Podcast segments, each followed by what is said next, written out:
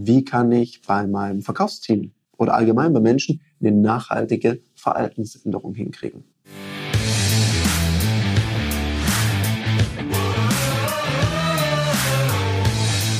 Herzlich willkommen bei dem Podcast Die Sales Couch Exzellenz im Vertrieb mit Tarek Abodela. In diesem Podcast teile ich mit dir meine Learnings aus den letzten 20 Jahren Unternehmertum und knapp 30 Jahren Vertrieb. Heute geht es um das Thema, wie kann ich bei meinem Verkaufsteam oder allgemein bei Menschen eine nachhaltige Verhaltensänderung hinkriegen. Und ich erlebe ganz häufig, dass für ein Seminar ein Trainer gebucht wird, dann wird es auch erst besser, dann sinkt die Leistung irgendwann mal. Und jetzt hätte ich eine Idee, was man tun könnte. Was ich erlebe ist, da wird ein weiterer Trainer gebucht und noch einer und dann wird hier eine Veranstaltung gemacht und da irgendwas.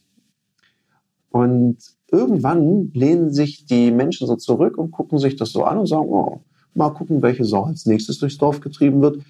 Die halte ich alle aus. Und ich glaube, das ist nicht die Idee, sondern die Idee ist, sich bewusst zu sein, dass es hier um Gewohnheiten geht, um eine Verhaltensänderung.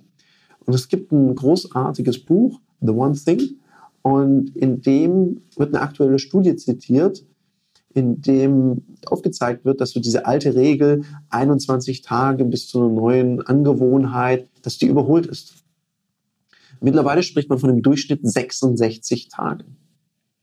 Und ich lade dich ein, wenn du Führungskraft bist und zum Beispiel eine Verkaufsmannschaft hast, mal zu überprüfen, wenn eine neue Maßnahme oder neues Verhalten gewünscht ist, ob du tatsächlich 66 Tage lang nachhältst und den Raum und die Rahmenbedingungen schaffst, die dieses Verhalten begünstigt. Spannender Impuls. Ich bin gespannt, was du daraus machst. Wenn du Fragen dazu hast, freue ich mich auf deinen Kommentar. Oder teile das doch mit Kollegen, wo du denkst, ja, das könnte Sinn machen. Wir wollen das Verhalten von unserem Team in eine günstige Richtung lenken. Viel Spaß beim Ausprobieren. Das war eine Folge von Die Sales Couch. Danke, dass du hier deine Zeit investiert hast und bekanntlich bringt ja die Investition in dich selbst die beste Rendite. Und eins noch, ganz wichtig, vom Zuschauen ist noch niemand Meister geworden. Also, setz die Erkenntnisse, die du aus diesem Podcast gewonnen hast, für dich persönlich um.